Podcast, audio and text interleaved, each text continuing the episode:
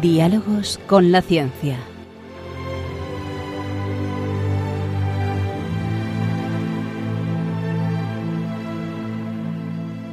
Dirigido por Javier Ángel Ramírez.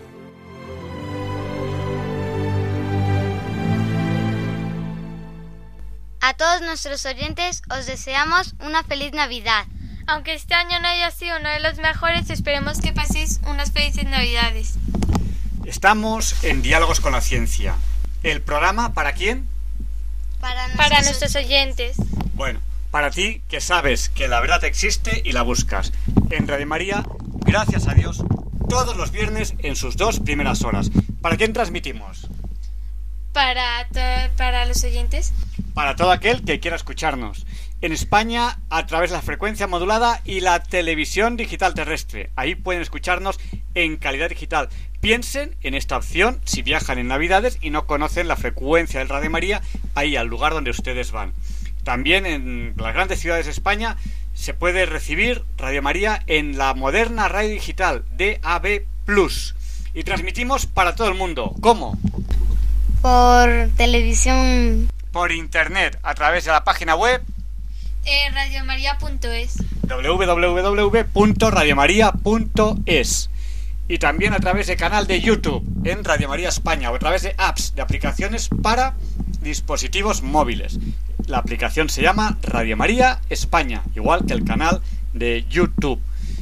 Y transmitimos en el lenguaje de la- del planeta Tierra, Español.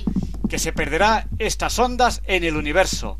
Transmitimos para todo el universo desde Radio María España diálogos con la ciencia en el lenguaje del planeta Tierra, el español. Leonardo Daimiel Pérez de Madrid presenta la sección Pensar y Sentir, hoy con esta sorpresa.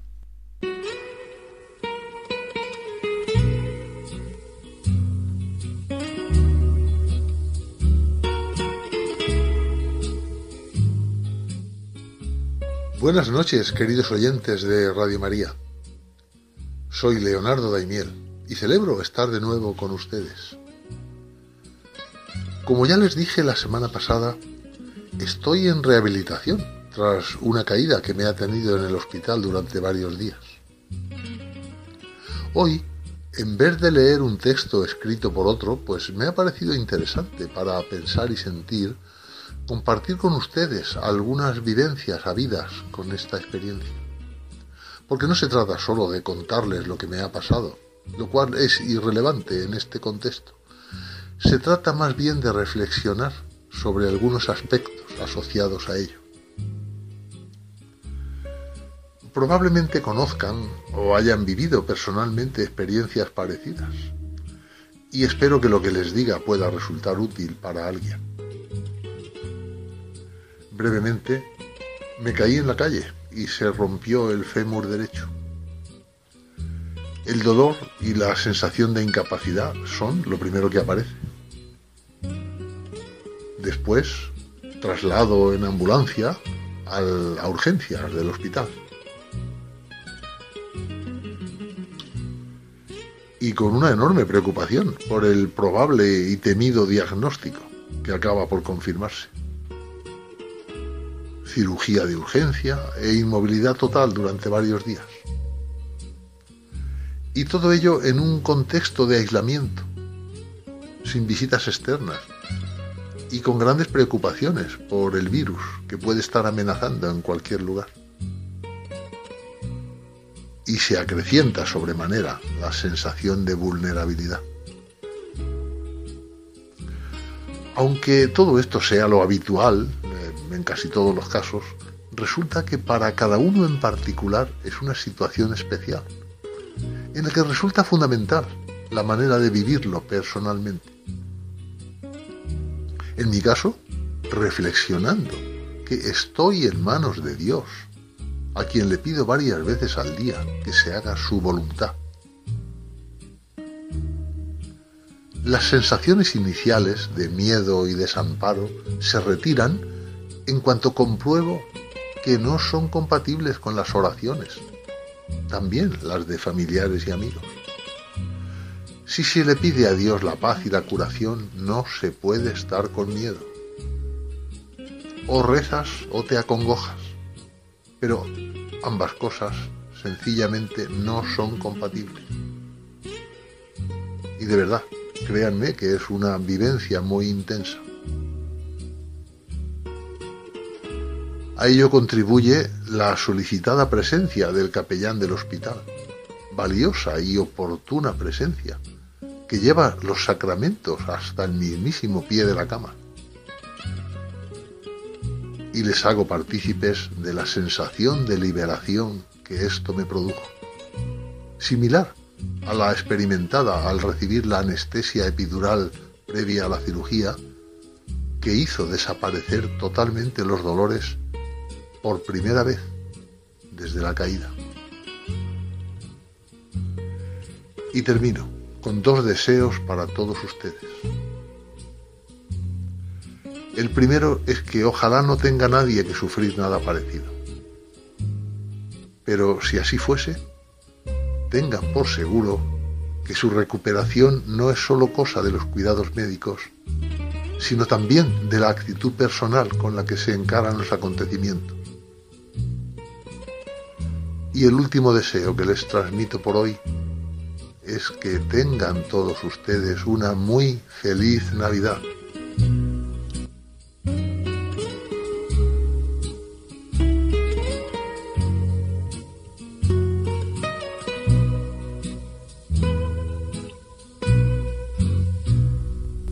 a continuación, Luis Antequera con la sección Hoy no es un día cualquiera. It's a lovely day today, and whatever you've got to do, I'd be so happy to be doing it with you. But if you've got something that must be done, and it can only be done by one, there is nothing more to say. Except it's a lovely day for saying it's a lovely day.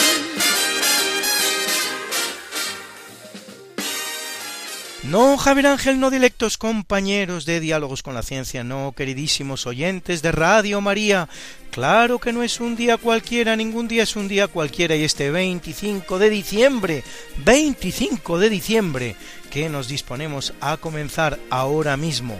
Tampoco porque en fecha tal, pero del año 800, el redondo 800, en Roma, el Papa León III corona a Carlomagno emperador dando comienzo al imperio carolingio.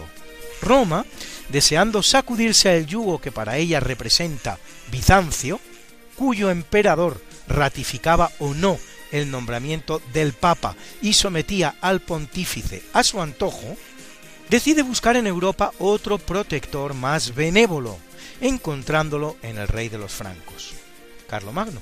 Desde ese momento pasan a coexistir dos emperadores en Europa. El de Occidente, que luego será el Sacro Imperio Romano Germánico, con sede bastante variable, y el de Oriente, con sede en Constantinopla.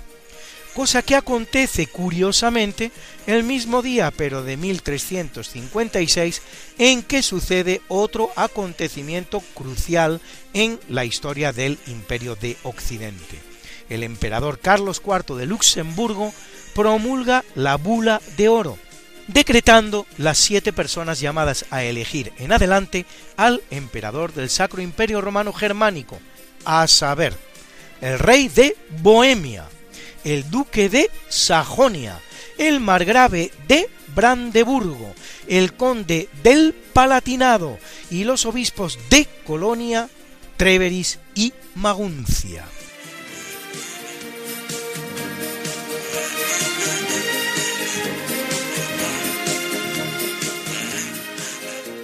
Y en 1100, otro redondo año, el conde de Edesa Balduino es coronado primer rey de Jerusalén por el patriarca Daimberto, en la Basílica de Belén. Por cierto, ¿a que no sabe usted quién es el actual rey de Jerusalén? ¿Benjamín Netanyahu? ¿Golda Meir? ¿Ben Gurión? Pues bien, no, ninguno de ellos. El rey de España. Todo empieza cuando en 1269 María de Antioquía, que intenta infructuosamente hacer valer su mejor derecho a la corona del reino de Jerusalén en cuanto nieta de la reina Isabel I de Jerusalén, que lo es entre 1192 y 1205, vende su derecho a la corona, desesperada ya, a Alfonso de Anjou, rey de Nápoles, quien a partir de ese momento se hace llamar rey de Jerusalén, aunque desde 1291 apenas se trate de una corona virtual, pues con la pérdida de Acre ese mismo año, el reino cristiano de Jerusalén ya no existe en realidad. La conquista de Nápoles en 1503, por cierto, por estas fechas, por las tropas del gran capitán Gonzalo Fernández de Córdoba para nuestro Fernando el Católico, reconocido por bula papal de Julio II como rey de Nápoles y, ojo, también de Jerusalén, vincula definitivamente el título de rey de Jerusalén a la corona española. Una vinculación de la que hará buen alarde el propio Fernando el Católico, que en algún momento de su vida incluso llega a acariciar la idea de recuperar la ciudad santa para la cristiandad. Pero sobre todo, Felipe II, que recibe el título de manos de su padre Carlos V en 1554 para casarse en pie de igualdad de monarca a monarca, aún no era rey de España, con María Tudor, reina de Inglaterra, y que hará valer tan realífica condición en la que constituye la gran obra arquitectónica de su reinado, el monasterio de El Escorial, donde precisamente las figuras del rey David y del rey Salomón coronan la impresionante entrada a su capilla, asimilando así el gran mausoleo filipino a una especie de nuevo templo de Jerusalén, aquel que Tito destruyera en el año 70 después de Cristo.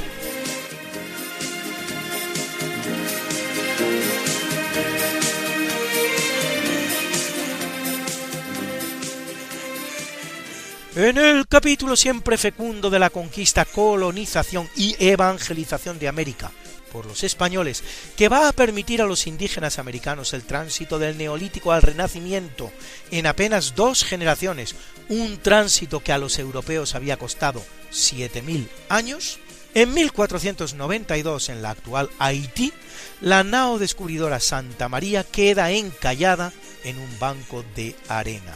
Con sus restos los españoles levantan un fuerte al que bautizan Navidad, dada la fecha que es, cuando en el curso de su segundo viaje a América.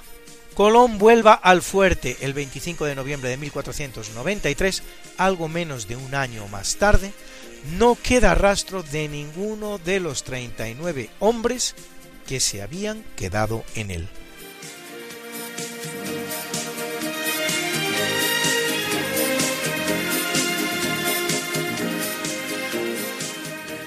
En 1926, Hirohito es proclamado nuevo emperador del Japón. 19 años después tendrá que pronunciar en la radio la rendición de Japón en la Segunda Guerra Mundial. Curiosamente, no será destronado, en un caso con escasos precedentes en la historia, algo que debe sin duda al general norteamericano MacArthur. Y cuatro meses más tarde, en pago de ello, tiene que hacer un pronunciamiento aún más grave que la rendición, se dice pronto. Es la llamada Ningen Sengen, o Declaración de Humanidad, en la que reconocía ante su pueblo no ser Dios. Ahí es nada, ¿eh? En japonés, llamado arcaico, decía el emperador, los lazos entre nos y nuestro pueblo han descansado siempre sobre una mutua confianza y afecto no dependen de meras leyendas y mitos, no se predican ni sobre la falsa concepción de que el emperador sea divino, ni sobre aquella según la cual el pueblo japonés sea superior a las demás razas o esté destinado a gobernar el mundo. La declaración no pasará desapercibida, produciendo el suicidio instantáneo de miles de japoneses.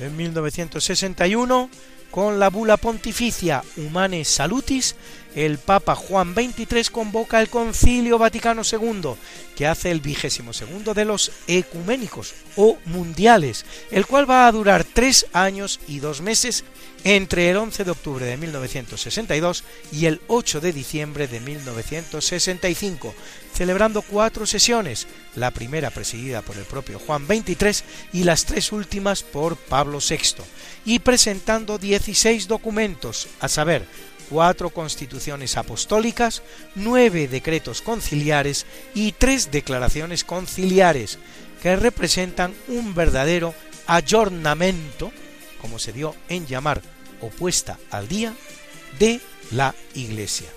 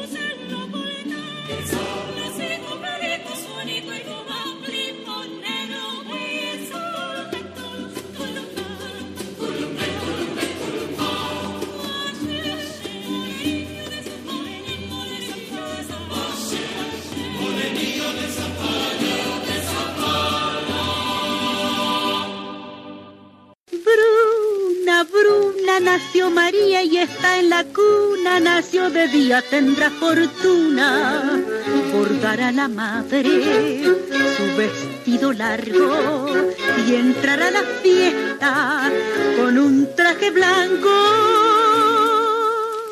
Y será la reina cuando María cumpla 15 años. Te Negra María, Negra María que abriste los ojos en carnaval. En el capítulo del natalicio, siete días antes de que empiece el año uno de la historia, ojo, el año uno, no hubo año cero.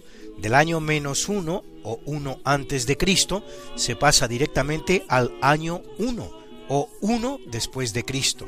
En un pueblecito de Judea llamado Belén, en una pequeña cueva, pues con todas las posadas llenas sus padres no son capaces de encontrar mejor lugar para el alumbramiento, nace, hijo de María, Joshua Bar Yosef, Jesús hijo de José, más conocido como Jesús de Nazaret, Jesús el Galileo, el Mesías, Jesucristo, el Hijo del Hombre, el Hijo de Dios, autor de la más importante revolución que los siglos hayan conocido. Una revolución basada en el amor y no en la lucha, que pone los principios de la convivencia y la fraternidad entre los seres humanos y propone un hermoso camino en la búsqueda de Dios y de la verdad.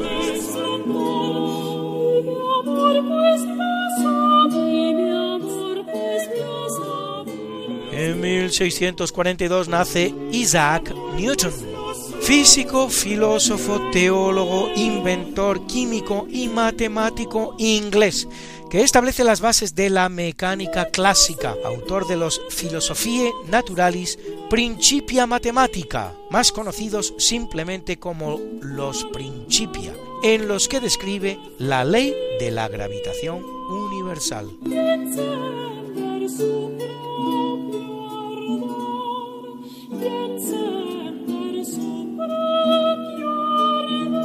En 1717, Angelo Onofrio Melchiorre Natale Giovanni Antonio Braschi dei Bandi, más conocido como Pío VI, vicentésimo quincuagésimo Papa de la Iglesia Católica, que lo es 24 años y 6 meses, en uno de los pontificados más largos de la Iglesia y también más dificultosos. A él tocará lidiar con la Revolución Francesa. De hecho, el funeral que realizara por Luis XVI cuando es guillotinado por los revolucionarios tendrá como represalia por parte de estos la ejecución de dos obispos y de cientos de clérigos franceses. Y también, y casi más grave para él y para el papado, con el experimento de ella derivado conocido como República Romana, cuando en 1798 el general revolucionario francés Berthier entra en Roma, proclama la República, una república que no con pocas dificultades apenas sobrevive un año y secuestra al Papa, el cual, anciano ya, muere en Valence-sur-Rhône, en Francia, no sin proveer responsablemente todo lo necesario para la celebración del cónclave que eligiera a su sucesor en una ciudad que ofreciera las debidas garantías, ciudad que se encontrará en Venecia, bajo la protección austríaca. El papa resultante de dicho cónclave, Pío VII, no podrá entrar en Roma hasta julio de 1800, aunque luego volverá a ser secuestrado por los franceses, en este caso por Napoleón.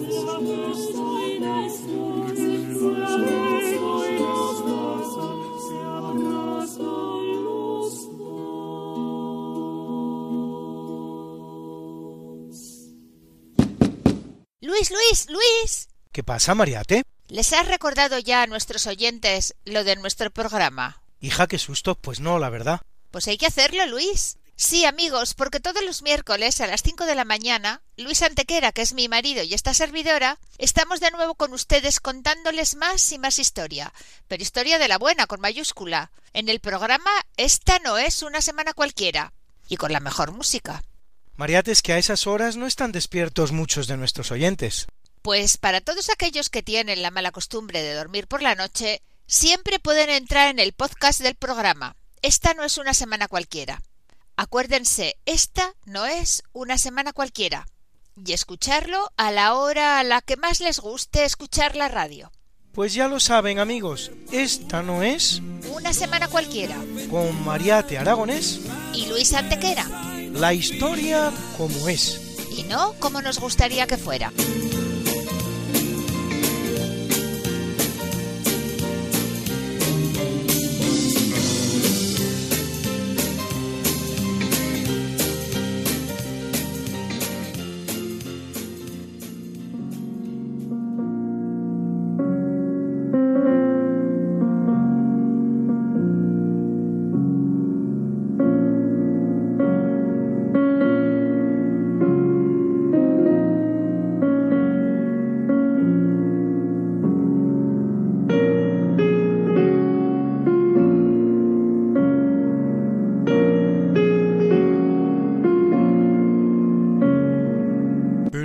Capítulo del obituario muere en 795 el Papa Adriano I, nonagésimo quinto Papa de la Iglesia Católica, que lo es durante 23 años, otro de los largos papados de la historia como el de Pío VI que hemos visto poco antes.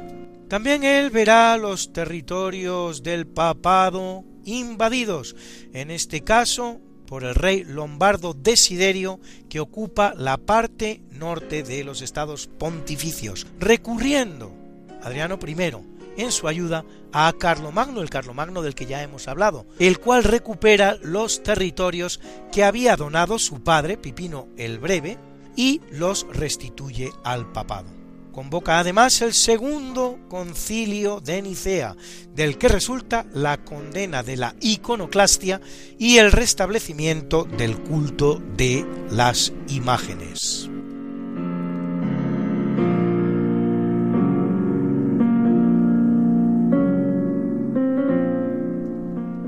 En 1553 en Tucapel, en el actual Chile, en una emboscada organizada por los indígenas, muere el español Pedro de Valdivia, explorador, conquistador y gobernador de Chile.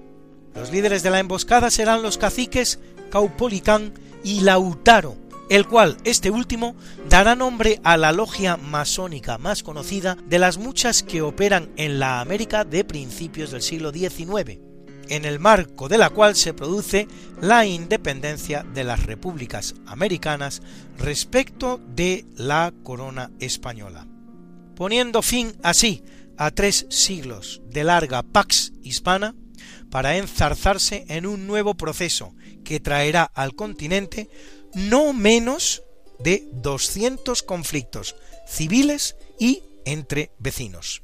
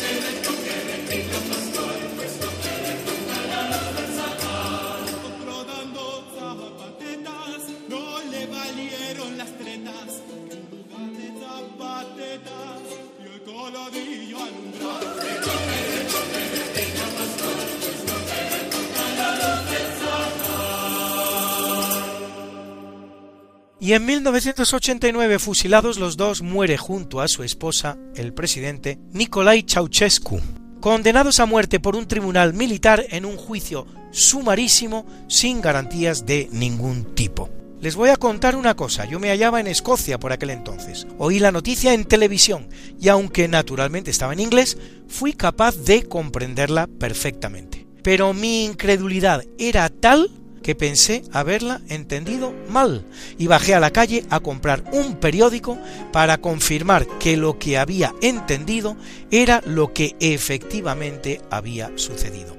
Tal era la incredulidad que entonces producía la caída de cada uno de los regímenes comunistas al otro lado del telón de acero. Aunque ahora todos digan que se veía venir. Así cualquiera, ¿no les parece? Está la mañana en que vengo a saludarte. Venimos todos con gusto y placer a felicitarte. El día en que tú naciste, nacieron todas las flores en la pila del bautismo ruiseñores. Ya viene amaneciendo, ya la luz del día nos dio. Levántate de mañana, mira que ya amaneció. Y felicitamos hoy a Geoffrey Parker hispanista británico, autor de títulos como El ejército de Flandes y El camino español, y varias biografías de Felipe II, que cumple 77. Curiosa disciplina esta del hispanismo, cultivada por tantos historiadores franceses, británicos y norteamericanos, que por un lado revela el interés que despierta nuestra historia en los historiadores extranjeros y por otro habla del poco respeto con el que algunos historiadores españoles tratan nuestra propia historia, erróneamente convencidos de que hacen un servicio a la objetividad histórica cuando en realidad solo hacen seguidismo de la leyenda negra.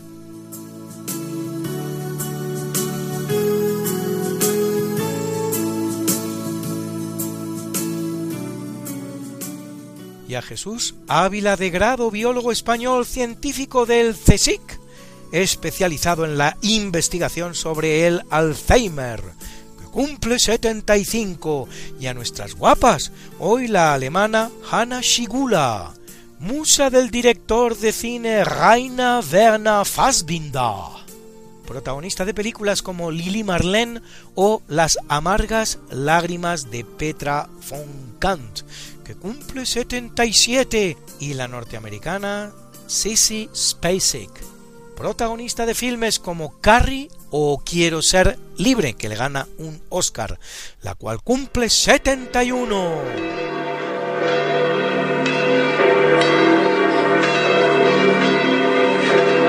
Y celebra la Iglesia Católica la Natividad de Jesús, una de las más grandes fiestas del calendario cristiano, fiesta universal que celebran incluso los no cristianos.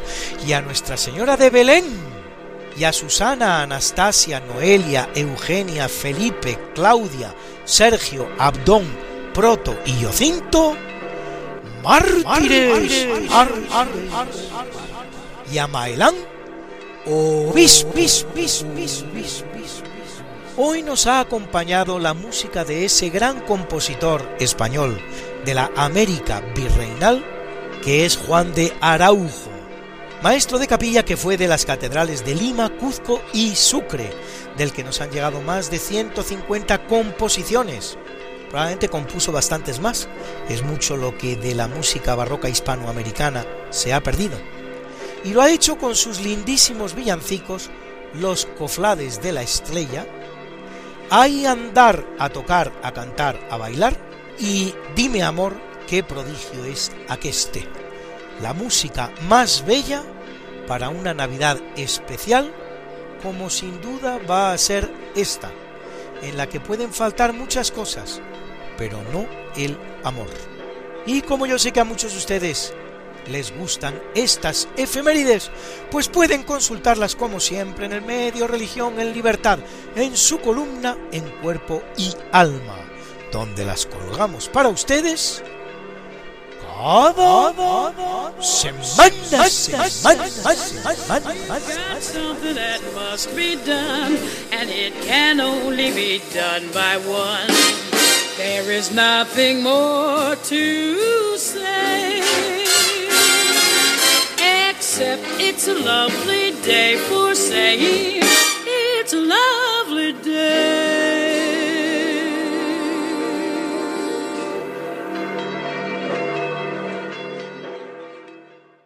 Y si ustedes lo recuerdan bien, el 27 de noviembre de este año entrevistamos a Pedro Sánchez Quintana. Él es tenor del Coro Filarmonía de Madrid y tutor musical de las Hermanas Concepcionistas Franciscanas Alcalá de Henares. Les animo a que busquen esa entrevista del 27 de noviembre de 2020 en el podcast de Diálogos con la Ciencia. Bueno, pues ellos quedaron en enviarnos alguna canción para Navidad. Y aquí la tenemos.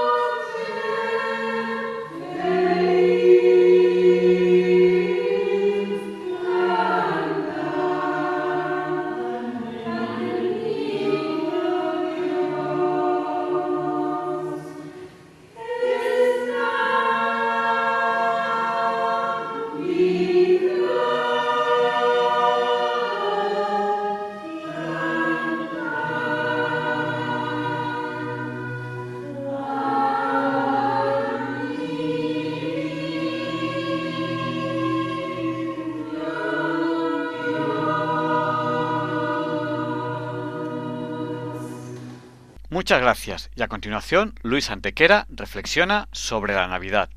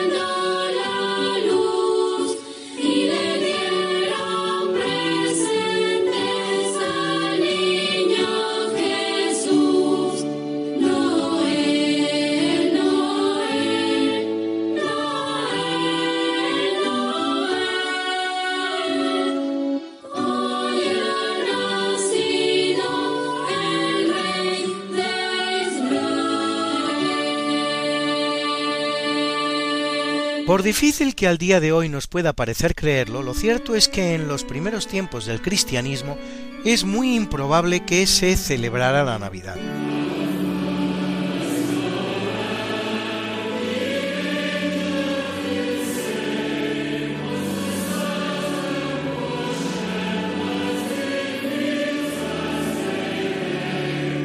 no hay alusión a ella en ninguno de los textos canónicos en los que cabe esperar una mención si se hubiera celebrado, así los Hechos de los Apóstoles o cualquiera de las cartas de Pablo o de los demás discípulos, en los que sí se citan en cambio otras ceremonias y celebraciones como la partición del pan, la unción de enfermos e incluso algunas menos exclusivas de los cristianos como rezar en el templo, algo que dejaría de practicarse muy poco tiempo después, como tarde en el año 70, en el que es definitivamente destruido, pero probablemente incluso antes, con las primeras persecuciones que no son romanas, sino judías.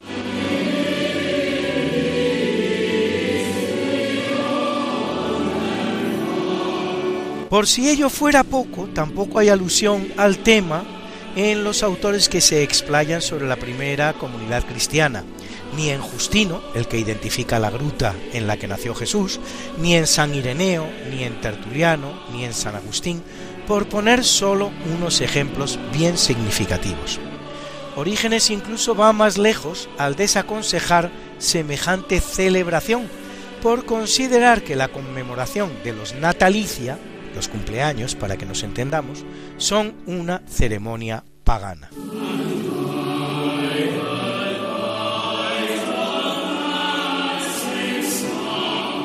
No por casualidad, en el caso de los mártires se le llama dies natalis, día del nacimiento, literalmente, no al día en que nacen, sino a aquel en el que mueren entregando su vida por la causa, naciendo sí, pero no a la vida terrena, sino a una nueva vida.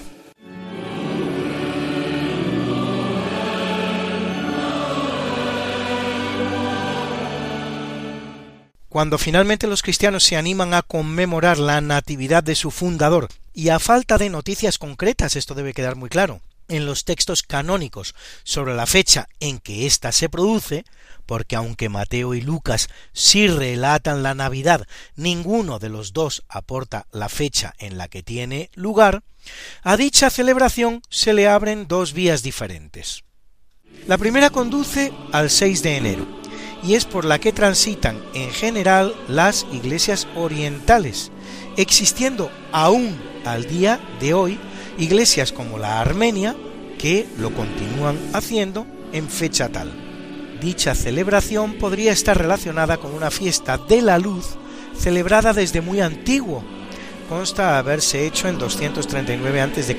y también en Alejandría durante el reinado de Tiberio, siendo así que Alejandría es una de las más potentes iglesias del primer cristianismo.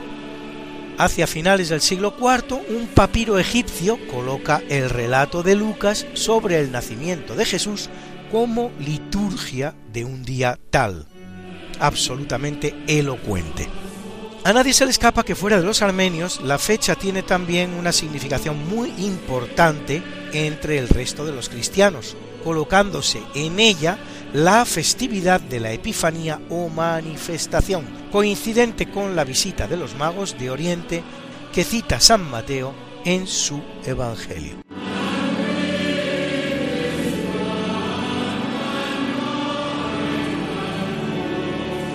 La segunda vía de la que hablábamos conduce en cambio al 25 de diciembre y es por la que en general optan las iglesias occidentales. En 354, de hecho, según una Depositio Martyrium, suerte de calendario de festivos que ha llegado a nuestros días, se celebra ya la Navidad. A mayor abundamiento, un sermón de San Gregorio de Nisa confirma que para 380 se continúa haciendo.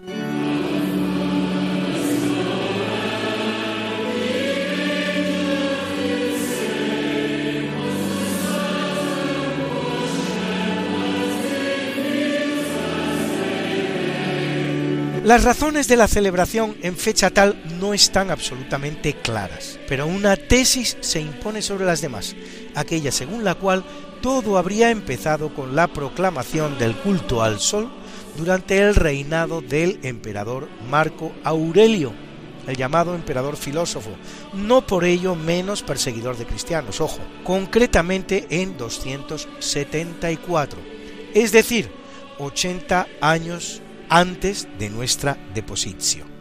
En dicho culto aureliano, el 25 de diciembre es el día del sol Invictus o nacimiento del sol. La explicación es muy sencilla, ya que por tratarse del solsticio de invierno, es el día en el que el sol es más pequeñito y de ahí en más no hace otra cosa que crecer, exactamente igual que lo haría un niño que nace. Nada más fácil para el cristianismo que llevar a la práctica una nueva manifestación de ese recurso tan profusamente utilizado en la evangelización que es el sincretismo o cristianización de objetos, lugares y fechas que ya eran sagrados en la religiosidad pagana previa. También, ¿por qué no? En este caso, la de la festividad del Sol Invictus.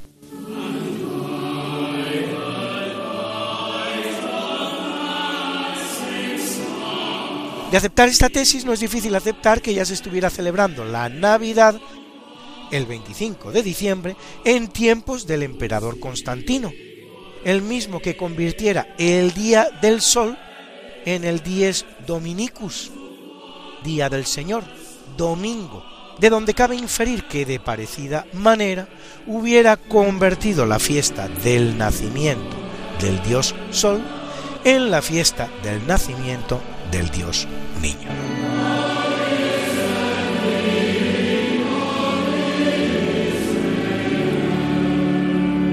Nos ha acompañado en esta ocasión la preciosa música del coro de niños de El Agustino dirigido por Juan Carlos Ruiz Ospino con el tema La Primera Navidad, que es el mismo que nos cantan también el coro del King's College de Cambridge titulado en inglés First Noel.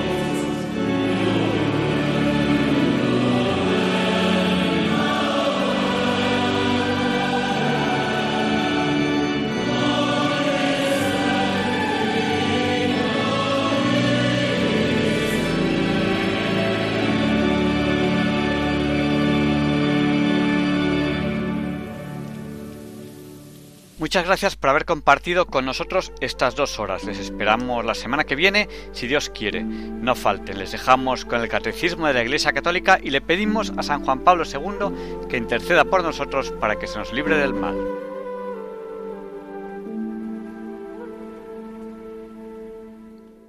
Y así concluye en Radio María el programa Diálogos con la Ciencia.